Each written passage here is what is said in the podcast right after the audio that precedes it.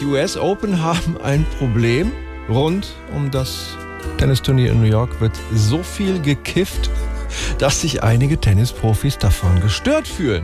Eine deutsche Spielerin soll sogar das Training abgebrochen haben. Und Alexander Zverev hat gesagt, Zitat wirklich, es würde riechen wie im Wohnzimmer von Snoop Dogg. Das kann ja was werden.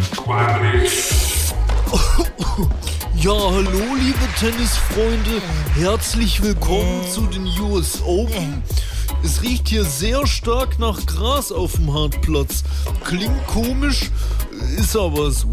Heute stehen sich gegenüber der Welthanflisten Dritte gegen den Welthanflisten Ersten. Roger Wiederer gegen Tommy Hayes. Wiederer ist fest entschlossen und wow, zieht voll durch, Alter. Das kann Hayes natürlich nicht auf sich sitzen lassen und bestellt den Bongjungen zu sich.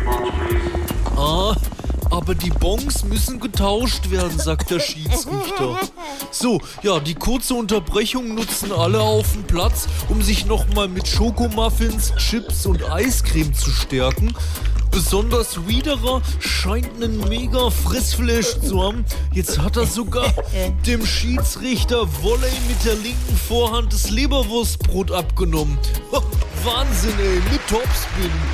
Ah, jetzt hat auch das Publikum bemerkt, dass Wiederer vor 20 Minuten sein erstes Ass geschlagen hat. Die sind halt auch ein bisschen langsamer, ne? Ja, meine Damen und Herren, das dauert zwar alles ein bisschen länger jetzt, aber wir können froh sein, dass heute nicht die Kokser spielen. Sonst bräuchten wir nämlich jede Menge Linienrichter. oh nee, lass mal, ich muss mal eine Runde aussetzen.